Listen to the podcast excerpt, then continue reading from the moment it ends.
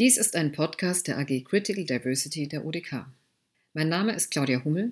Ich bin wissenschaftliche Lehrkraft am Institut für Kunst im Kontext der Fakultät Bildende Kunst und Teil der AG Critical Diversity. Ich freue mich heute gemeinsam mit einer Seminargruppe des Instituts mit Sophie Vögeler über die Studie Art School Differences zu sprechen.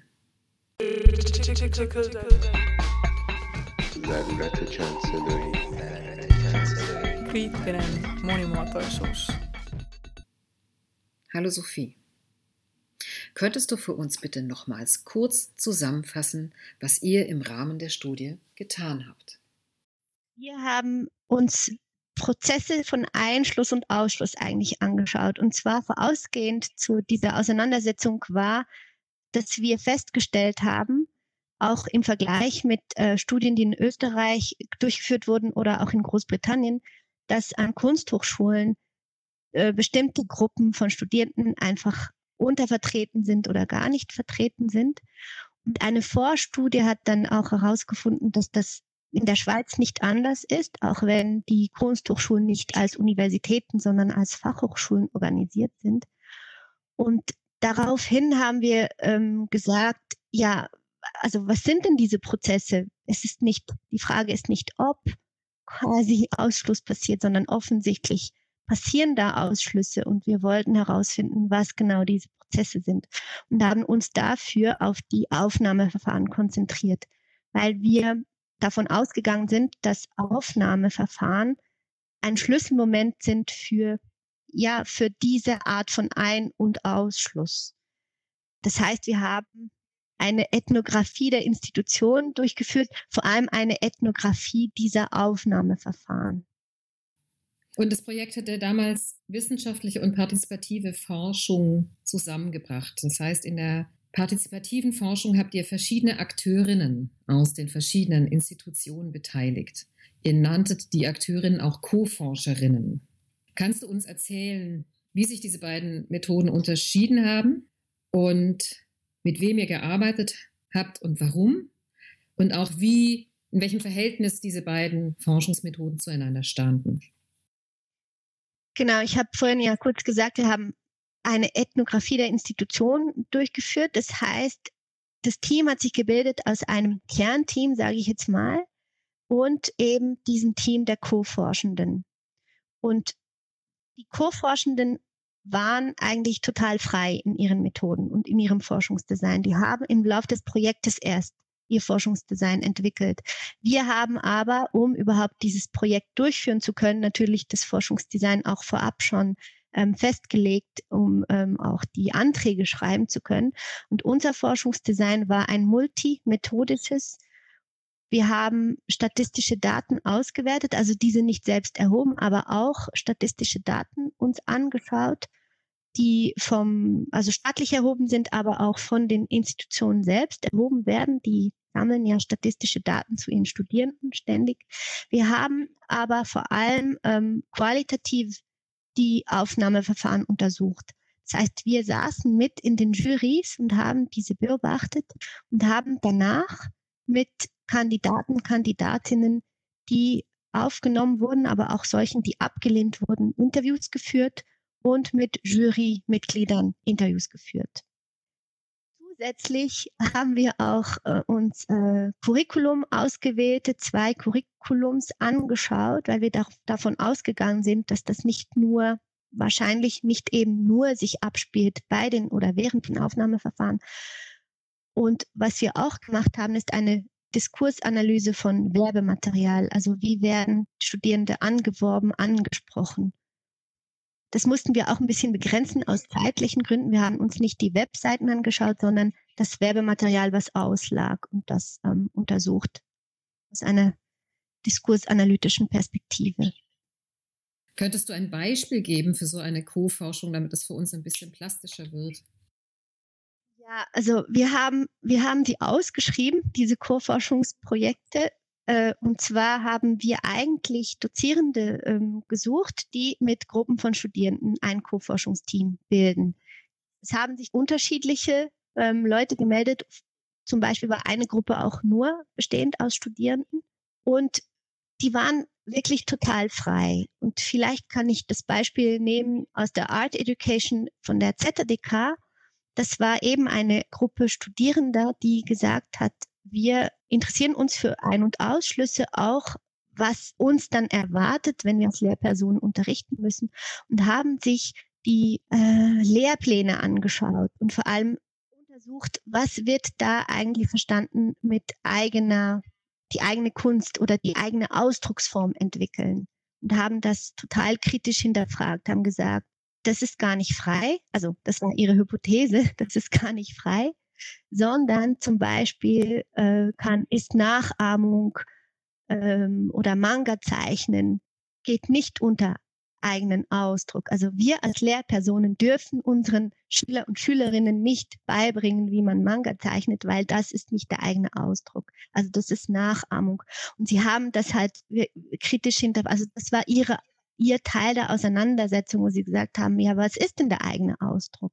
Und was, was, was schwingt damit und was sind da für Verständnisse und Definitionen drin verankert, die total ähm, unausgesprochen bleiben. Alle anderen Co-Forschungsprojekte haben sich mit den Strukturen selbst auseinandergesetzt. Und bei der klassischen Musik zum Beispiel, wenn du jetzt das Beispiel gerade bringst, die haben untersucht, welche Studierenden werden eigentlich ausgeschlossen über diese Theorieprüfung. Das war in, in Genf und da müssen alle zwingend diese Solfège-Prüfung bestehen. Und die haben sich ja, die, die haben halt mit Studierenden dann gesprochen. Sie haben da qualitative Interviews geführt, die eigentlich eine, eine exzellente Ausbildung haben und auch ein exzellentes Musikgehör, aber einfach diese Vorbildung nicht haben in Solfège und das, deshalb auch diese Prüfung nicht bestehen und dann auch riesige Hürden haben, Zugang zu finden zum Studium. Und diese Gruppe hat das stark problematisiert und hat eben über Interviews das dann auch zurück in die Institution getragen und so viel ich weiß, ähm, haben sie diese Prüfungen jetzt ganz anders strukturiert. Also es, sie haben sie nicht abgeschafft. Ich glaube, das könnte sich diese Hochschule in Genf nicht leisten, die Solfège-Prüfung ganz wegzulassen, aber sie haben das ganz anders strukturiert, um das auch, ähm, ja, um die, ihr Studium eigentlich zugänglicher zu machen. Magst du uns noch ein anderes Beispiel von Co-Forschung nennen, vielleicht auch verbunden mit der Frage, welche Organisationsprozesse sind vonnöten, damit so eine Co-Forschung überhaupt stattfinden kann? Weil Co-Forschung braucht Zeit, braucht Ressourcen und sind vielleicht nicht automatisch jetzt in so einem Lehralltag von einem Studium vorhanden, also diese Zeit und diese Ressourcen. Also welche Organisationsprozesse waren im Vorfeld zu klären und zu welchen Möglichkeiten, aber auch zu welchen Hindernissen hat das geführt? Ja, das war eine große Herausforderung. Wir haben dann im Laufe des Projektes gemerkt, dass wir uns viel zu wenige Ressourcen reserviert haben für die Co-Forschung, weil die eine eigene Forschung durchführen mussten. Und wir hatten eigentlich das geplant, dass sie in, das im Rahmen ihrer eigenen Lehrtätigkeit machen können. Und das war natürlich nicht so. Das heißt, wir haben uns auch im Laufe des Projektes dafür entschieden, dass sie die Co-Forschung nicht durchführen, sondern dass das Ziel ist, ein Forschungsdesign zu erarbeiten das dann umgesetzt werden kann, wenn es ähm, Finanzierung findet. Genau, das so viel zu den organisationalen Strukturen. Aber es ist ja nicht nur die Finanzierung, sondern es ist auch die Bereitschaft oder das Interesse der Institution oder auch des Kollegiums, sich mit diesen Fragen auseinanderzusetzen. Zum Beispiel an der ZDK haben, hat eine Gruppe Co-Forschender von den Fine Arts, die haben Mentoratsgespräche nochmal selbstreflexiv und also sich selbst beforscht, sagen wir jetzt mal, um herauszufinden, was passiert in Mentoratsgesprächen und wie kann dieses ähm, Machtverhältnis oder Hier Hierarchieverhältnis, das sich einfach auch immer wieder einschleicht, wie kann das überwunden werden? Wie können Gespräche oder Formate geschaffen werden, die ein Gespräch auf gleicher Ebene ermöglichen. Und die haben das dann auch mit, mit Studierenden gemacht, mit einer großen Gruppe Studierenden. Die waren, die Studierenden waren nicht Co-Forschende, sondern die waren quasi in diesem Co-Forschungsprojekt mit dabei und haben das äh, versucht, mit ihnen gemeinsam zu entwickeln und auch einen Blog dazu gemacht, aber ich glaube nicht, dass sie es geschafft haben, das tatsächlich dann auch ins Curriculum zu übertragen.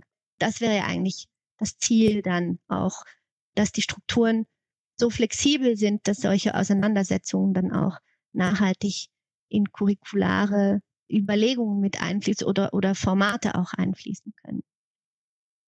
Jetzt zur Finanzierung. Wir hatten einfach ein, Kon ein Kontingent an Stunden. Wir haben Stundenlohn ausbezahlt und wir haben gemeinsame Kolloquien organisiert eigentlich. Das waren ganz wichtige Zeiten des, der Zusammen, also des Zusammentreffens, des ähm, Austausches, des Weiterentwickelns und des gegenseitigen Lernen und Lehrens. So haben wir diese innerhalb unseres Projektes organisiert. Aber das hängt sehr stark zusammen mit quasi der Forschung von Art School Differences und überhaupt, dass, dass es dieses Projekt gab. Also das war quasi der Bezugsrahmen und der Bezugspunkt. Und ich glaube, deshalb haben, ja, ist das, ist der, das Bedürfnis auch gar nicht so entstanden, daraus ein eigenes Projekt zu machen, sondern es war für alle Co-Forschenden sehr spannend, im Austausch mit uns zu bleiben und das mit uns gemeinsam zu entwickeln und auch dann ihre Projekte bei uns auf dem Blog zu schalten oder eben das Abschlusssymposium gemeinsam mit uns zu organisieren und da ihre Co-Forschungsprojekte nochmal vorzustellen. Ihr schreibt an einer Stelle, dass diese Forschung, die ihr gemacht habt, ein Forschen im Widerspruch gewesen sei. Um was für Widersprüche hat es sich denn da gehandelt? Ja, das waren einige Widersprüche. Auf ganz unterschiedlichen Ebenen. Aber sicher ein Widerspruch, den wir jetzt auch in unserem Forschungsalltag stark gespürt haben, ist, dass die Forschung finanziert war von den Hochschulen und die hatten sich auch dazu verpflichtet irgendwo oder ja zugesagt, dass sie das eine wichtige Forschung finden. Aber eigentlich von Anfang an hatten wir eher das Gefühl, dass sie sehr misstrauisch sind und sehr zurückhaltend und eigentlich nicht so richtig sicher sind, ob sie das wirklich toll finden, was da für Auseinandersetzungen geführt werden. Und das war wirklich, genau, das war ein Widerspruch, wo wir manchmal auch irgendwie nicht so richtig wussten, arbeiten wir jetzt eigentlich mit diesen Hochschulen zusammen oder eigentlich gegen sie. Was auch widersprüchlich war, waren, waren Diskurse, die eben auch mit diesem Versprechen, was sich wahrscheinlich die Hochschulleitung auch von dieser Studie erhofft hat. Also die, ja, die prägen halt einen Exzellenzdiskurs und hatten sich vorgestellt, wenn ähm, diese Aufnahmeverfahren auch genau untersucht werden und diese Prozesse auch genau verstanden werden, dass dann Prozesse oder Methoden entwickeln werden können, um die besten Köpfe an die, an die Schule zu holen. Also es ging da um wirklich diesen Diskurs der Exzellenz. Und wenn wir aber mit Dozierenden gesprochen haben oder mit Jurymitgliedern, die, da hat niemand hat von Exzellenz gesprochen. Also die haben da ein ganz anderes Verständnis und haben auch gesagt, das ist unmöglich in einem Bewerbungsgespräch oder bei der Musik innerhalb von drei Minuten herauszufinden, ob diese Person nun exzellent ist oder nicht. Also sie haben gesagt, das ist, das ist illusorisch, darum kann es gar nicht gehen. Es geht da um um andere Dinge, die wir herausfinden müssen in diesen Aufnahmeverfahren. Was wir auch in der Produktion unseres ähm, Erkenntnisse auch widersprüchlich fanden, darüber haben wir oft diskutiert, war, wenn wir, und das ist ein Problem, was Ungleichheitsforschung begleitet, ist, dass wir uns Kategorien angeschaut haben und auch kategorisiert haben. Also wir haben uns äh, Race, Ethnicity angeschaut, Geschlecht, Sexualität und da auch jeweils diese Problematiken benannt und damit aber auch neu diese, diese Kategorien letztlich auch wieder bestätigt, anstatt sie aufzulösen.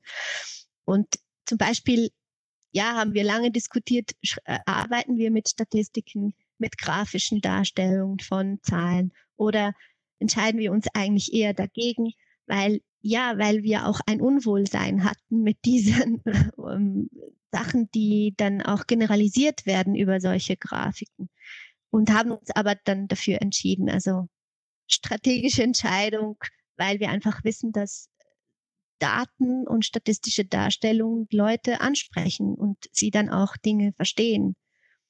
Genau, das waren Entscheidungen, die getroffen werden mussten. Ähm, und dann auch vielleicht um wir selbst, also wer sind wir, die diese Forschung durchführen? Wer waren die Forschenden? Wie sind wir äh, miteinander umgegangen. Und äh, die, die ähm, Projektleitung zum Beispiel hatte ich mit äh, Philipp Sanner gemeinsam. Und äh, je länger wir uns vertieft haben in das Projekt, dem wir haben wir gedacht, ja, wir sind genauso wie die Norm, die wir da gerade untersuchen. Also wir passen genau da rein, in das, was sie in Frage stellen. Ähm, was uns aber auch einiges ermöglicht hat. So. Und versuchten strategisch halt damit auch umzugehen. Du hast gesagt, dass ihr mit einem Ziel geforscht habt, nämlich Handlungsfelder zu eruieren, in denen weitergearbeitet werden kann an den Kunsthochschulen, um gegen Ausschlüsse vorzugehen, um Diskriminierung vorzubeugen. Kannst du uns etwas über diese Handlungsfelder sagen, die ihr herausgefunden habt, die es anzugehen gilt? Ja, die Handlungsfelder, das war eine große Herausforderung. Eigentlich sollten wir Empfehlungen schreiben, eine Liste mit Empfehlungen. Und das war von Anfang an klar, weil die Finanzierung kam auch und auch die Legitimation für die ganze Forschung kam vom Staatssekretariat für Bildung, Innovation und Forschung. Und die haben eben gesagt, wir finanzieren die Forschung mit, aber wir wollen, wir wollen nicht äh, eine Zustandsbeschreibung, weil wir wissen, dass es problematisch ist, sondern wir wollen ähm, Erarbeitung von Lösungen und haben uns quasi auch vorgeschrieben, äh, bitte schreibt, also schreibt uns eine Liste mit Empfehlungen. Und wir haben von Anfang an auch mit der Hochschulleitung gemeinsam, also mit Vertretern der Hochschulleitung, der Studierenden und der Gleichstellung versucht, solche Empfehlungen zu formulieren, haben aber bald gemerkt, auch in der Diskussion, vor allem in der Diskussion mit den Co-Forschenden, dass es sehr schwierig ist, konkrete Empfehlungen zu schreiben, also quasi Regeln zu schreiben, so müssen Aufnahmeverfahren ablaufen, so muss man mit Kriterien umgehen, das müssen Kriterien sein und so weiter. Weil wir gemerkt haben, dass das Problem nicht die Kriterien sind nur oder die Formulierungen nur, sondern dass es viel genereller ist. Und auch, dass die Künste oder die unterschiedlichen Studiengänge ja auch sehr unterschiedlich sind. Also, dass die Konkretisierung da auch eine Herausforderung ist. Und haben dann ähm, Handlungsfelder identifiziert was größere Themen sind und aber auch die ähm, Dozierenden sowie die Hochschulleitung, insbesondere die Hochschulleitung, in die Pflicht nimmt. Weil wir gesagt haben, es geht eigentlich um die Strukturen. Also es geht um eine Haltung und es geht um Strukturen, die ähm, verändert werden müssen. Und das kann man nicht in einzelnen Formulierungen oder in einzelnen Abschnitten auf der Webseite verändern. Wir haben dann sechs Handlungsfelder identifiziert. Das erste war, da ging es um Adressieren. Wie werden ähm, Studierende angesprochen? Was ist die Ausstrahlung der Kunsthochschule? Wer äh, hat das Gefühl, dass er da willkommen ist äh, und studieren kann? Also das geht über, was auf der Webseite steht, was auf den äh, Flyern steht, aber auch ja, um, um eine generelle Ausstrahlung, die die ähm, Kunsthochschule pflegt und vor allem auch welches Bildmaterial sie wie verwendet und was sie wichtig findet, zum Beispiel an Präsenz in den Medien und so weiter und so weiter. Und da haben wir gesagt, dass die, die Kunsthochschulen müssen da ganz explizit inklusiver sein oder offener in ihrer Art zu adressieren. Die Finanzen waren ein zweites äh, großes Feld, ähm, wo, wo die ja eine Handlung, Handlungsanweisung eigentlich sind, dass ähm, die Kunsthochschulen ihr Studium anders strukturieren müssen, damit ähm, Leute nebenher auch Geld verdienen können, einerseits und andererseits auch gezielter Stipendien zur Verfügung stellen sollten. Das dritte Handlungsfeld ging um äh, die Kriterien und Habitus und um die Aufnahmeverfahren, wo wir lange eben diskutiert haben, was können wir da für Empfehlungen geben. Und da haben wir gesagt, es ist ganz wichtig, dass die Juries und die Dozierenden sensibilisiert werden. Also dass sie sich auch zusammensetzen und sich im Klaren werden über, wie Prozesse ablaufen, was eben die Prozesse von Ausschluss sind oder in unserem Fall jetzt Einschluss, dass sie merken, wie, was ihre Rolle da drin ist und da auch eine ständige Selbstreflexion in Gang setzen. Und da haben wir gemerkt, wir können das nicht vorschreiben, sondern das muss in den Studiengängen gemeinsam erarbeitet werden, was diese Prozesse sind. Zum Beispiel können das auch Quoten sein für einen ersten Moment, also dass ähm, Dozierende neu Angestellte, also dass man Quoten einführt für äh, neue Stellen, die ausgeschrieben werden, aber dass das auch vielleicht etwas ist, was dann wieder aufgehoben werden kann später. Ähm, Curricula, auch ein ganz wichtiges Feld. Wir haben, ich habe ja am, am Anfang gesagt, wir haben uns auf die Aufnahmeverfahren äh, bezogen stark, aber im Lauf der Forschung gemerkt, diese Ausschlüsse, die finden immer wieder statt. Also das ist kontinuierlich, ist das äh, ein, ein Prozess und das ist nicht einmal am Anfang und dann ist, ist, ist Schluss damit und dann ist man drin. Nein, zum Gegenteil. Das ist extrem präsent und auch eben in den Curricula sehr präsent und dass die fundamental überdacht werden müssen. Und zwar inhaltlich, aber auch in der Struktur. Zum Beispiel gehört da auch Teilzeitstudium dazu. Ein überschneidendes Handlungsfeld äh, war, was ja, der Diskurs ist der Hochschulleitung, sagen wir mal. Also das hängt ja auch damit zusammen, was die, wie die Schule ausstrahlt und wie sie adressiert. Aber weil wir festgestellt haben, dass die Bestrebung der Internationalisierung wirklich eigentlich ein großer Faktor ist für gewisse Ausschlüsse, haben wir das auch mit in die Handlungsfelder reingenommen. Also und damit auch explizit die Hochschulleitung und diese großen strategischen Planungen in den ähm, in die Pflicht genommen dass die Hochschulleitung verpflichtet wird, sich da auch was zu überlegen, was das eigentlich heißt, wenn sie jetzt diese Internationalisierung so sehr pushen, was das für Effekte haben könnte und dass sie sich dann auch entscheiden. Und das Letzte ist die demokratische und inklusive Mitgestaltung. Also dass es einfach Prozesse von Mitwirkung braucht, die ähm, gut überlegt sind. Also es kann nicht sein, dass einfach in die Jurys Studierende mit einbezogen werden. Das reicht nicht. Also das muss wirklich ja ein gut durchdachter demokratischer Prozess sein. Ich weiß noch, das war eine interessante Diskussion mit jemandem aus unserem International Board, die vor Art School Differences eine Studie durchgeführt hat in äh, Großbritannien, die hieß Art for a Few. Jackie McManus und wir haben gesagt, wir würden gerne äh, empfehlen, dass unbedingt Studierende jeweils bei den Jurys mit dabei sein müssen und auch eine Stimme kriegen. Und dann hat sie gesagt, macht das nicht, macht das nicht, das ist total gefährlich. Und hat erzählt von ihren eigenen Beobachtungen, dass Studierende oft halt auch einfach ausgewählt oder bestimmt werden von Dozierenden und nicht von quasi nicht äh, in dem Sinne repräsentieren und dass sie also dass sie beobachtet hat in England, dass das oft die schlimmsten, also Personen waren, die wirklich am ausdrücklichsten ausschließend waren und sie aber nicht in die Verantwortung gezogen werden können danach, weil sie ja keinen, also das ist nicht ihr Job, sie werden nicht wirklich bezahlt dafür. Und sie hat gesagt, das sind ganz gefährliche Strukturen. Mitwir und deshalb haben wir auch äh, ein eigenes Handlungsfeld dazu gemacht, weil diese Mitwirkung ist extrem wichtig, aber die muss ähm, ganz gut überlegt sein und geplant sein, damit sie nicht Strukturen äh, reproduziert, die schon eigentlich da sind. Es geht um das davor und das danach. Das ist genau das, was wir eben auch festgestellt haben. Also diese Momente eigentlich dann im Raum sind eigentlich schon gemacht, leider. Und es geht da viel mehr darum, dass ein Bewusstsein entwickelt wird, aber also von Dozierenden vor allem, die Jurymitglieder sind, aber eben eigentlich auch von den Studierenden selbst, wie sehr Habitus oder eben Hot Knowledge, wir haben dem, also Jackie McManus sagte dem Hot Knowledge oder Cold Knowledge. Hot Knowledge ist, was Kandidaten, Kandidatinnen schon wissen, obwohl das nirgends aufgeschrieben ist oder wissen, weil jemand es ihnen erklärt und erzählt hat oder wissen, weil sie ein Netzwerk haben oder in der richtigen Familie aufgewachsen sind und so.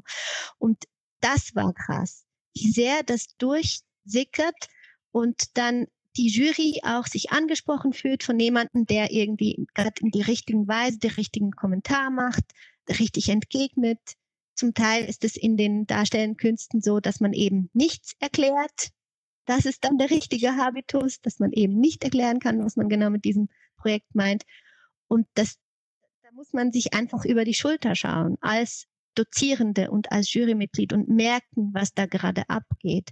Und deshalb fände ich oder haben wir ähm, auch im, im Team gedacht, wären Quoten für Jurymitglieder im ersten Moment wahrscheinlich sehr effektiv, weil letztlich wählen die Leute das aus, was ihnen am ähnlichsten ist. Das haben wir gemerkt. Die, die Jurymitglieder haben im Zweifelsfalle, wenn es dann darum ging, ja, wir haben jetzt nur noch zwei Plätze und wen wählen wir aus, dass es dann wirklich so um persönliche Affinitäten geht und man wählt etwas aus, was man schon ein bisschen kennt, was man einordnen kann, was vertraut ist. Und so stellt sich diese Normativität einfach immer wieder ein. In dem anderen Interview, was ich von dir gehört habe, da ging es aber auch um genau den Gegensatz, also die Exotisierung, der exotisierende Blick auf StudienbewerberInnen. Magst du dazu noch was sagen? Genau, es ist das, das eine oder das andere, weil es dann so viele sind, Studierende. Also das haben wir einfach auch festgestellt, dass es dann eine Lust an diesem anderen gibt, weil die, die schon da sind, haben ja alle schon diese Matura und sind alle sehr ähnlich. Aber diese Lust am anderen ist ja total geprägt von einer kulturellen Zuschreibung. Einem Fall, das war interessant, dass wir das so genau auch beobachten konnten an einem ganz spezifischen Fall. Das konnten wir auch nachzeichnen, weil wir dabei waren in dem Aufnahmemoment und dann mit der Kandidatin gesprochen haben und auch mit den Jurymitgliedern. Deshalb konnten wir das auch so aus diesen unterschiedlichen Perspektiven nachzeichnen. Und zwar war diese Kandidatin nach dem ähm, Aufnahmegespräch ziemlich unzufrieden aus zwei Gründen. Sie hat gemerkt, dass die ihre, ihre Kunst oder ihre Arbeit nicht super gut gefallen hat und hat sich aber geärgert, darüber, weil sie, weil sie das Gefühl hatte, das wurde nicht angesprochen. Sie hat gesagt, sie haben ständig mich gefragt zu meiner Biografie. Sie hatte ähm, Fluchterfahrung und sie wollten ständig, dass ich was erzähle und auch wie ich diese Fluchterfahrung in ähm, meiner eigenen Arbeit integrieren würde. Und, und die Kandidatin hat erzählt, sie hätte das sehr unangenehm gefunden, weil sie hätte viel lieber über ihre Arbeit und ihre Kunst gesprochen und hat gesagt, wenn es ihnen nicht gefällt, dann sollen sie mir doch sagen, dass es nicht gefällt. Aber sie sollen jetzt nicht mich irgendwie zwingen, da über meine Herkunft oder Fluchterfahrung zu sprechen. Und wurde dann aufgenommen und war extrem erstaunt. Also hat sich gefreut, natürlich. Sie äh, hat ja, wollte ja gerne Zugang zur Institution kriegen, hat sich, sehr, hat sich gefreut, aber war auch ein bisschen befremdet, weil sie, weil sie sagte, ja, ich dachte, das hat, meine Arbeit hat nicht überzeugt. Und im Gespräch mit der, mit den Jurymitgliedern, die haben nicht ganz explizit zu dieser Kandidatin äh, gesprochen, aber sie haben erzählt, ja, für uns ist es wichtig, dass wir auch Leute auswählen, nicht nur aufgrund ihrer künstlerischen Arbeit, sondern auch aufgrund ihrer Biografie, die ähm, so ein bisschen, ja, die Kohorte auch aufmischen oder etwas Interessantes, ein interessantes Element reinbringen in die Auseinandersetzung und auch in diesen Klassenverbund. Und haben da auch explizit gesagt, dass sie diese eine Kandidatin auch wegen ihrem biografischen Hintergrund aufgenommen haben. Also dass sie das auch interessiert hat. Und das ist, ich weiß nicht, wie es dieser Kandidatin nun geht, aber das ist natürlich hochproblematisch, auch wenn die dann aufgenommen wird. Die, diese Zuschreibung und diese Vorstellungen hören ja damit nicht auf. Und äh, wie sehr, also ich denke, das erklärt dann auch oft, warum Leute wieder rausgehen oder nicht die Ausbildung eben nicht fertig machen an den Kunsthochschulen. Ich habe nun eine Frage, die eine Studierende aus der Seminargruppe im Vorfeld zu unserem Gespräch heute gestellt hat. Und die lautet, welche Methoden gibt es, um Erfahrungen von Studierenden in Bezug auf Hürden, Hindernisse und Diskriminierungen im Studium zu sammeln? Welche Methoden gibt es? Das ist eine, eine große Herausforderung. Vielleicht fallen mir da zwei Dinge ein. Wir haben im Nachgang zu Art School Differences im Bachelor Art Education nochmal Interviews geführt mit Studierenden, sage ich jetzt mal, mit nicht normativem Bildungshintergrund, ganz explizit. Also wir, wir haben die Leute angefragt und sie auch deshalb äh, interviewt, weil sie nicht dieser Norm entsprachen, die wir auch ähm, in Art School Differences herausgefunden haben. Und da habe ich mit zwei Studentinnen zusammengearbeitet, die äh, eine selbst auch einen, äh, einen nicht normativen Hintergrund hatte. Die haben sich gegen, also die haben die Interviews geführt. Das waren sehr fruchtbare Gespräche, ich glaube, für beide Seiten, auch für diese Studierenden. Und zwar haben wir die Interviews auch so angelegt, dass wir nicht nur sagen, ja, beschreib mal, wie es dir geht, sondern erlebst du Hürden, hast du Schwierigkeiten im Studium, kannst du die bitte beschreiben und was sind deine Ideen, um diese zu überwinden? Also was würdest du vorschlagen, Curricula oder was überhaupt? Also es waren, wir haben auch wirklich nachgefragt, was sie sich wünschen. Und haben natürlich untereinander, sage ich jetzt mal, unter Studierenden ganz andere Gespräche geführt, als wenn ich sie dieselben Fragen gefragt hätte.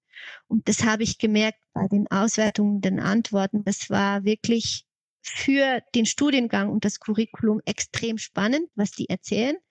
Es war, wurde auch total deutlich, dass sie sich schon tausend Sachen überlegt haben. Also die sind wirklich Experte, also das muss man nur irgendwie abholen. Und was es aber auch ausgelöst hat, ist, dass sie selbst ähm, mehr Selbstsicherheit gewonnen haben. Also dadurch, dass ihnen gespiegelt wurde, der Studiengang äh, interessiert sich für diese Fragen und möchte wirklich mehr wissen und möchte lernen. Das hat sie ja sehr motiviert, auch fordernder aufzutreten. Also generell zu sagen, hey, ja, ich bin da und ähm, ich wünsche mir das und das passt nicht und das das, da gab es eine Verschiebung auch im Selbstverständnis und das fand ich extrem produktiv. Das andere ist, ja, die Praxisforschung. Also im Rahmen der Praxisforschung jetzt im Master fällt mir ein, also wenn, genau, welche Methoden gibt es innerhalb dieser, der Lehre oder der Kunsthochschulen, dass wenn die Studierenden Praxisforschung durchführen müssen, sie natürlich auch die Möglichkeit eben haben, diese Fragen ähm, zu bearbeiten, zu verfolgen. Und ähm, das finde ich auch immer extrem produktiv, wenn sie selbst die Forschungsfragen entwickeln und auch äh, das Forschungsdesign dann entwerfen. Das Teil der Lehre sein kann, also Teil von ECTS. Sophie, wenn du jetzt die Aufgabe hättest, an einer Kunsthochschule an der ZHDK eine Diversity Policy zu entwickeln, wie würdest du das aufsatteln? Also ich würde der Gleichstellungsbeauftragten, die wir schon haben, würde ich ein Team von noch weiteren fünf Leuten zur Verfügung stellen und dann mit ihnen gemeinsam in die unterschiedlichen Departemente gehen. Ich glaube, es ist ganz wichtig, das spezifisch auch zu machen und nicht nur global. Äh, und dann äh, konkreter ja, ich glaube, ich würde das, was ich vorhin gesagt, ich würde versuchen herauszufinden, was braucht es strukturell, damit ein Prozess äh, in die Wege geleitet werden kann, wo es eine ständige Selbst Selbstreflexion notwendig ist, ohne dass es mühsame Weiterbildungen sind für alle Dozierenden oder so. Also das würde ich gemeinsam mit den Dozierenden erarbeiten wollen. Und dann würde ich aber, und das haben wir auch im Rahmen von Arts Good Differences gemacht, und deshalb war auch die Beziehung zu den Co-Forschenden ein bisschen, ja, nicht, wie soll ich sagen, speziell, weil wir haben in diesem Forschungskolloquium sie auch äh, jeweils weitergebildet. Also wir uns, aber wir sie auch. Das heißt, wir haben, wir haben mit ihnen Texte gelesen, die aus unserer theoretischer Perspektive wichtig waren zu ähm, Rassismus, Sexismus oder zu postkolonialer Theorie. Also wir haben da thematische Schwerpunkte gesetzt, auch zu Körper, Körperverständnis, Behinderung, Crip Theory, um theoretisch auf einen gemeinsamen Diskussionsstand zu kommen. Also das war quasi das Anliegen, aber es hat natürlich ein bisschen ein, ein, ein Verhältnis auch, auch hergestellt, dass wir mit ihnen diese Texte gelesen haben und ihnen auch diese Texte erklärt haben. Aber ich glaube, genau so etwas müsste man mit möglichst vielen Leuten auch, auch tun, also diese Diskussionen führen, die theoretisch verankert sind, um dann von da aus weiter zu diskutieren, was heißt es jetzt uns für unsere, was heißt es jetzt für unsere Praxis, Alltag und wie möchten wir das umsetzen. Es geht nicht darum, dass wir angegriffen sind und oder uns angegriffen fühlen von feministischer Theorie, sondern nein, es geht darum zu überlegen, wie können wir das produktiv machen. Ich habe eine letzte Frage, Sophie. Ihr werdet ja jetzt eine Publikation herausgeben, die ihr gerade im Moment für den Herbst 2020 plant. Das ist ja ein ziemlich umfassendes Werk was ja auch viele Menschen jetzt adressiert, also Lehrende, Verwaltungsangestellte, Studierende, Hochschulleitungen. Wie geht ihr jetzt diese Aufgabe an, diese Publikation herauszugeben? Wie schreibt ihr die? Welche Überlegungen gibt es da jetzt in Bezug auf die Begriffe, die ihr nutzt äh, und auf die Ergebnisse? Also ihr seid ja da in einem wirklich sehr komplexen Feld jetzt der Vermittlung angelangt, der Vermittlung von euren Forschungsergebnissen. Genau, die Publikation entstand eigentlich aus diesen Forschungskolloquien mit den Co-Forschenden gemeinsam, wo wir zu fünf Themen äh, jeweils Texte gelesen haben. Und genauso ist jetzt auch dieser Reader gegliedert.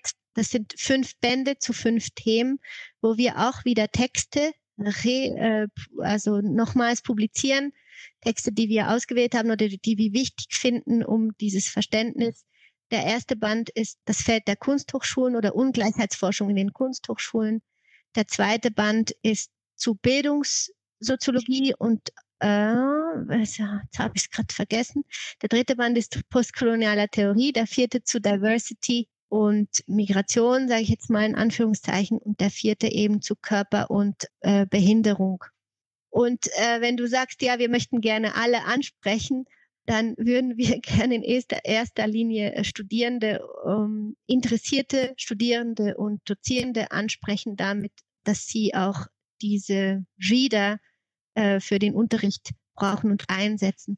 Und das ist so aufgebaut, dass es jeweils eine ausführliche Einleitung gibt und auch eine Einführung in die Texte jeweils und dann ein Glossar, wo wir bestimmte Begriffe jeweils auch hervorheben und hinten nochmal erklären. Ich glaube, es gelingt uns nicht, alle anzusprechen mit dieser Publikation. Jetzt auch mit ein bisschen mehr Distanz zum Projekt merke ich, dass wir sehr ähm, verstrickt sind in einer akademischen Sprache und es jetzt in diesem Reader nicht gelingt, das aufzulösen. Aber also was, was mein Anspruch ist, ist, dass Leute, die sich interessieren und die Lust haben, sich darauf einzulassen, dass die abgeholt werden. Also es braucht kein Vorwissen, um sich mit diesen ähm, Themen auseinanderzusetzen. Und was wir da auch leisten oder leisten möchten, ist eben dieser Bezug zum Kunsthochschulfeld. Also dass die ganzen Texte, die sich nicht auf die Kunsthochschule oder explizit jetzt auf Künste beziehen, also nicht alle, aber dass da klar wird, was hat das mit uns zu tun und was hat das auch mit der Auseinandersetzung von Art School Differences zu tun. Also dass es immer auch einen Rückbezug gibt auf diese Auseinandersetzung, die wir während dieser Forschung geführt haben im Rahmen der Kunsthochschulen. Vielen Dank. Ich freue mich sehr auf diese Publikation, wenn sie herauskommt, weil ich sehe schon, ähm, wo die gut gelesen werden kann. okay, super. Danke, dass ihr dabei wart heute und so mitgedacht und ich fand es super spannend. Ich auch. Vielen Dank. Und tschüss. Ja. Tschüss.